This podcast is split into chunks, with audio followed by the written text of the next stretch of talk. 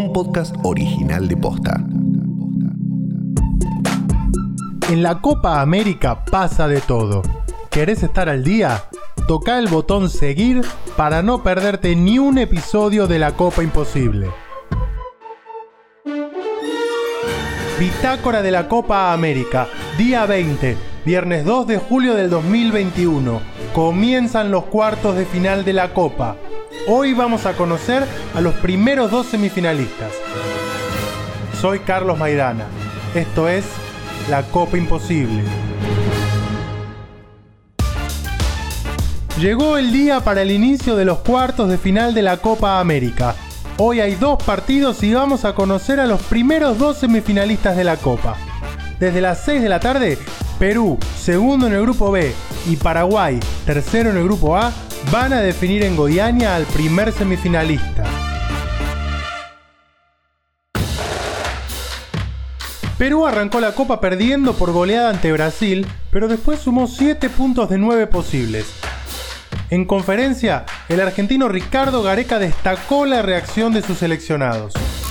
No hay mucho tiempo, jugamos muy seguidos, fuimos la selección que más partidos seguidos en menos tiempo jugamos y había que reaccionar rápidamente y bueno, y tuvimos una gran reacción. Esto es hasta donde lleguemos en la Copa América, eh, ese es el objetivo más importante, tratar de observar eh, los muchachos, aquellos muchachos que consideramos que necesitan tener una continuidad y aquellos muchachos que consideramos para el partido que se nos presenta dársela. Entonces, eh, hasta donde nosotros lleguemos en la Copa América, la intención es esa y va a seguir siendo esa. Del otro lado también habrá un argentino.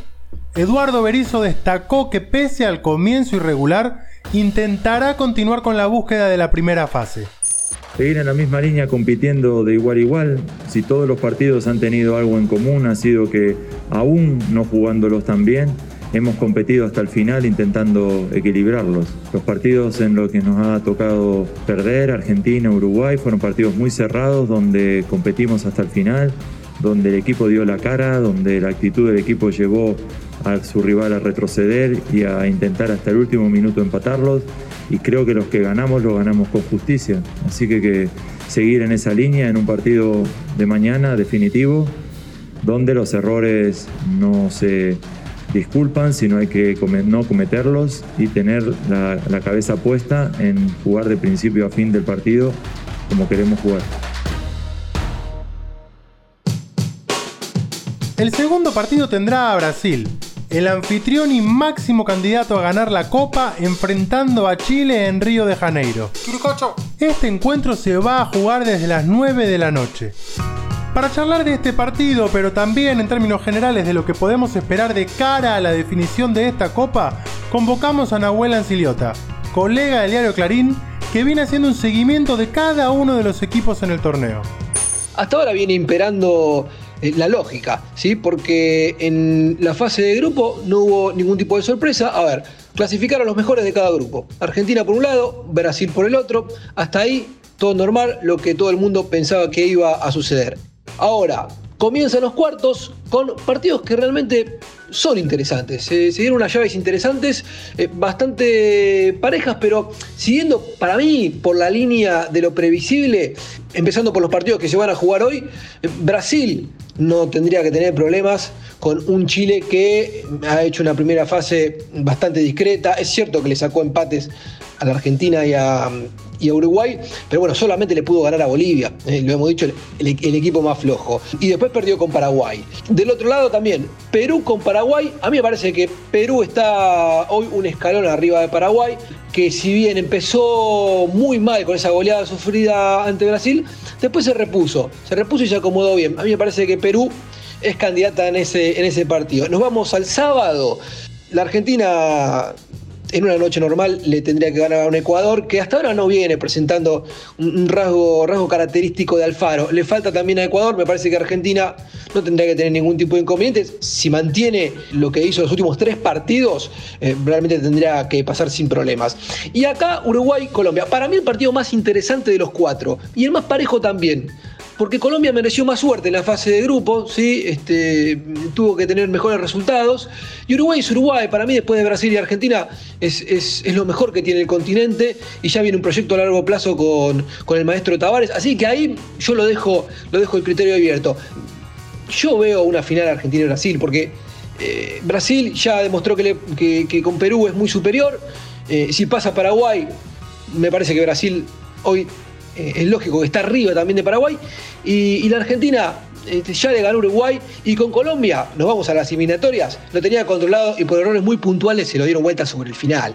Argentina también ya demostró que le gana a Colombia. Entonces veo una final, veo una Argentina que puede meterse esta vez en la final, solamente, obvio, porque no se cruza Brasil antes, como le pasó en la Copa América eh, de 2019.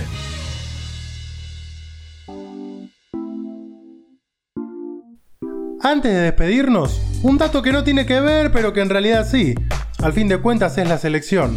Fernando Batista definió a los 22 citados para los Juegos Olímpicos de Tokio 2020 que se juegan este año. Anotá los horarios de los tres partidos porque hay que madrugar. Contra Australia se juega el 22 de julio a las 7 y media de la mañana. Contra Egipto se juega el domingo 25 de julio a las 4 y media de la mañana.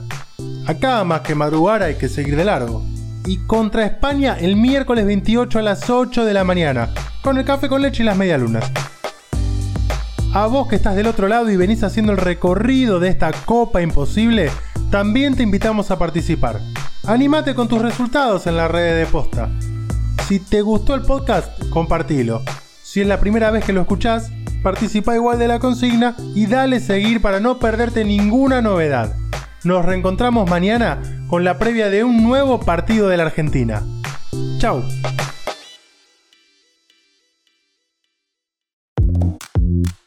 La Copa Imposible es un podcast original de Posta. Seguinos en Spotify y encontrá un nuevo episodio todos los días a las 7 de la mañana. Edición Leo Fernández.